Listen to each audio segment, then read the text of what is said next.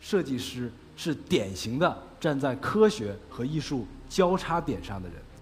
站在交叉点上，你怎么就可能去做出更符合消费者需求的东西呢？原因在于，你的维度既有科学的，又有艺术的，既有理性的，又有感性的，而这个就是每一个普通人的维度。设计师，我认为很厉害。设计师具备成为企业家的天然优势，原因在于科学和艺术这种交叉点，使得设计师更懂人性，更懂人。设计需要跟技术创新如果整合在一起，它就能变成企业的核心竞争力，成为企业一骑绝尘的法宝。产品，如果你把它做好，放到普通人生活中去，它可以启发人、教化人和感动人。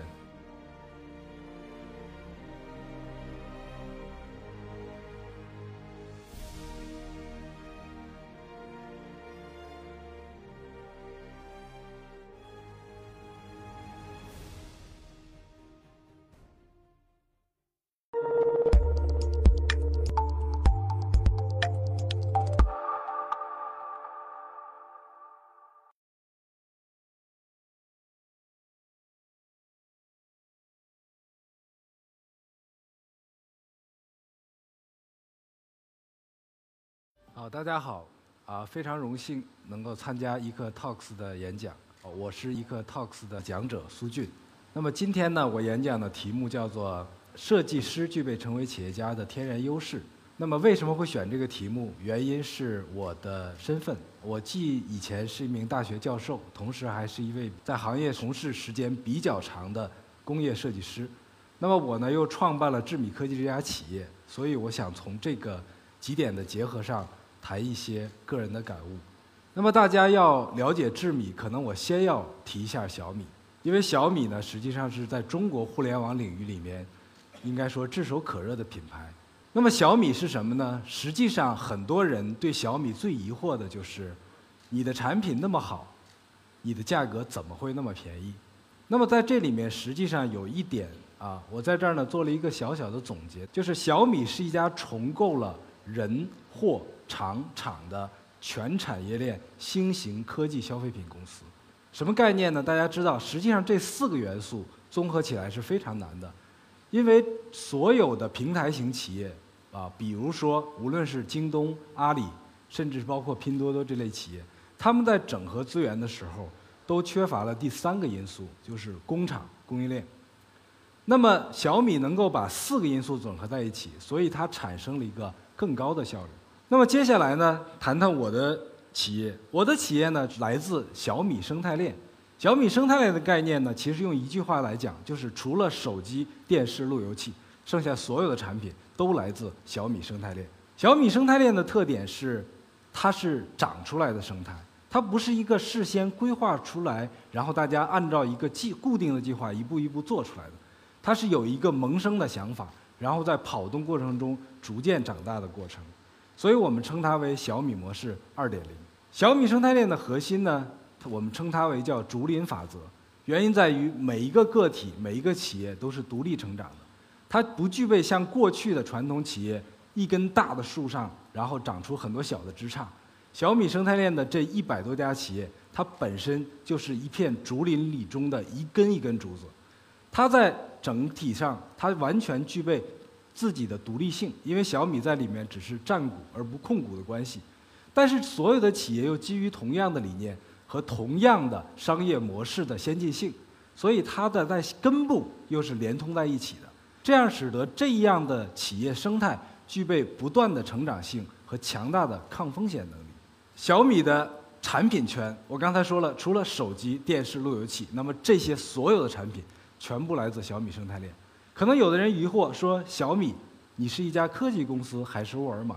但小米说：“我是围绕着用户来做我的产业，因为用户除了用手机，除了在校园中啊，他被手机做了移动互联网的启蒙，他还要长大、成家、结婚、生子、工作、买房，所以整个以用户为中心的时候，当你发现所有的业务逻辑变得非常合理。”因为它就是要围绕着这些核心用户，在尽可能长的时间内跟它产生连接，那么在各个方面跟它产生连接。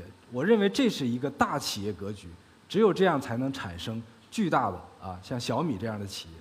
回到智米呢，实际上我们是一家小公司，小到什么程度呢？小到我们的办公面积没有超过两千平米，小到我们的人员数量也不超过两百人。但是呢，它同时又是一家大公司，原因在于它是2017年小米整个生态链里面营收最大的公司。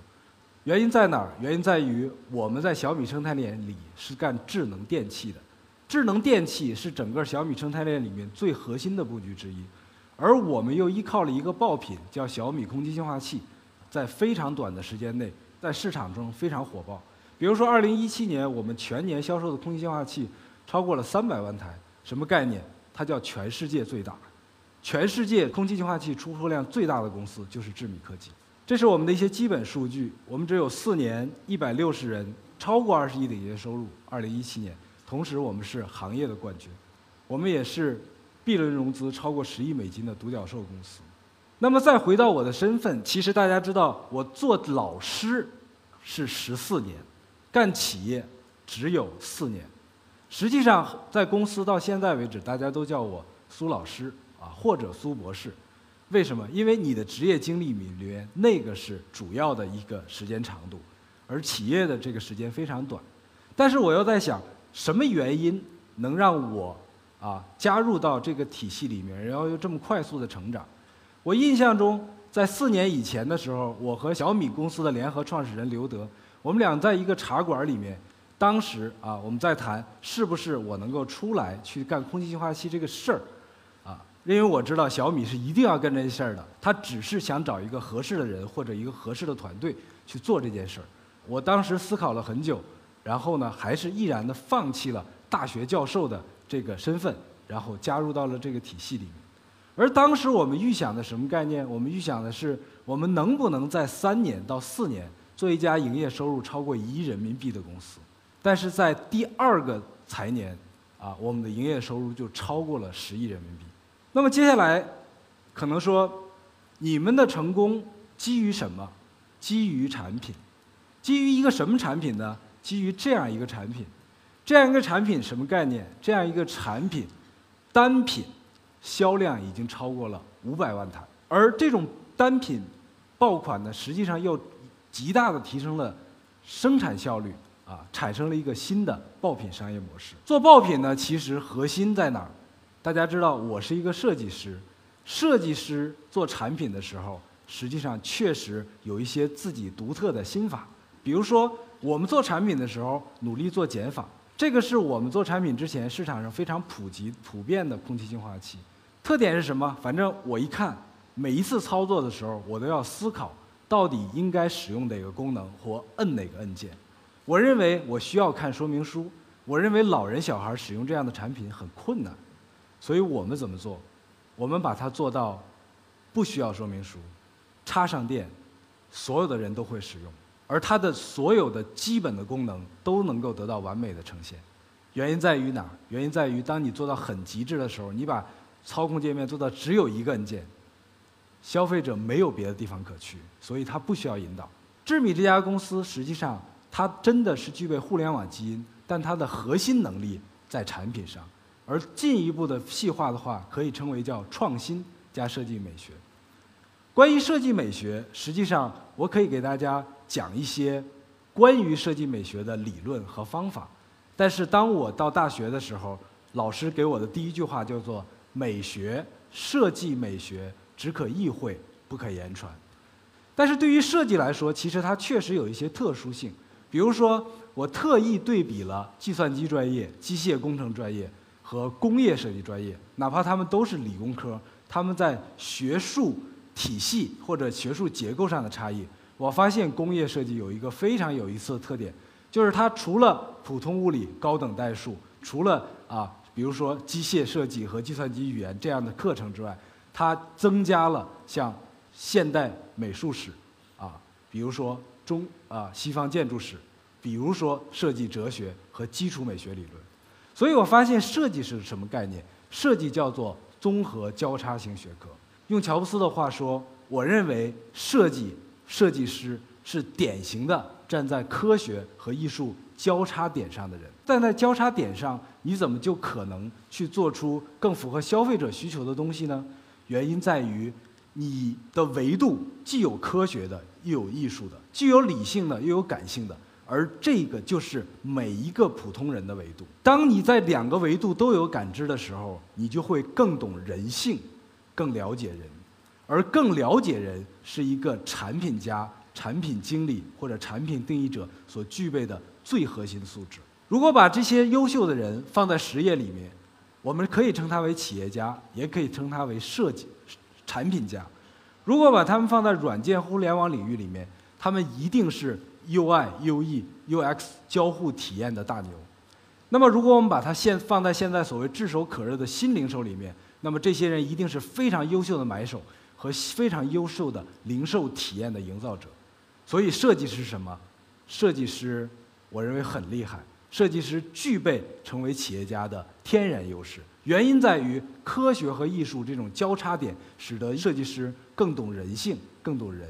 大家说你是设计师，所以你为设计师吹牛。但是我要客观的再回到说一点什么呢？设计师成为企业家，总体上来说是可能性很大。但是假设在某种程度上不能克服自己的局限性的话，他大概率又很难做到。原因在于设计师跟企业家有一种天然的矛盾，就是设计师追求细节、追求极致，而企业家追求整体和全局。